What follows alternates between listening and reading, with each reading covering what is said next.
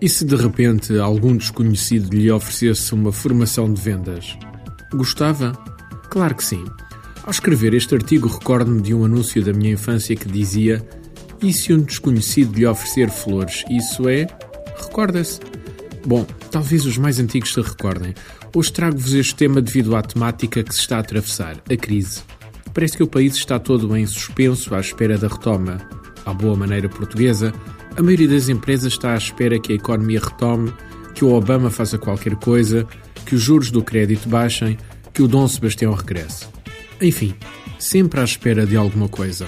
Por outro lado, uma franja das empresas aproveita este adormecimento da maioria dos seus concorrentes e ataca o mercado ainda com mais força e com mais iniciativas, muitas vezes inovadoras.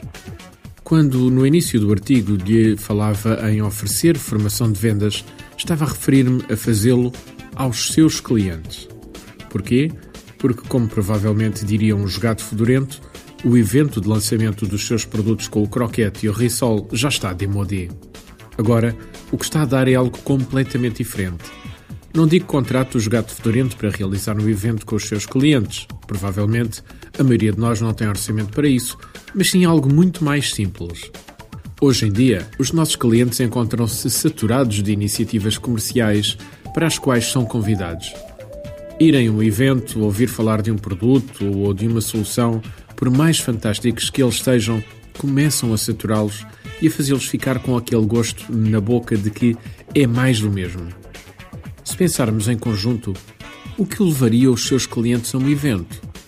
Em primeiro lugar, teria de ser algo de diferente, mas que lhes proporcionasse algo que eles quisessem ou necessitassem de facto de obter.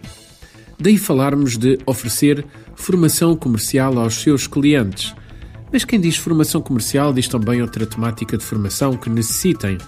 Por vezes existem nas empresas especialistas em determinados domínios do conhecimento que nunca são, perdoem-me a expressão, postos a render. Por que não organizar, em vez de um evento, um workshop de formação sobre um tema que interessa aos seus clientes, trazendo até eles um especialista? Não tem de ser ninguém de fora. Pode ser perfeitamente o tal especialista que a sua empresa tem nas vertentes mais técnicas e que pode perfeitamente fazer um workshop de formação de uma ou duas horas. Ora, este sim é um isco que com certeza irá levar os seus clientes até si.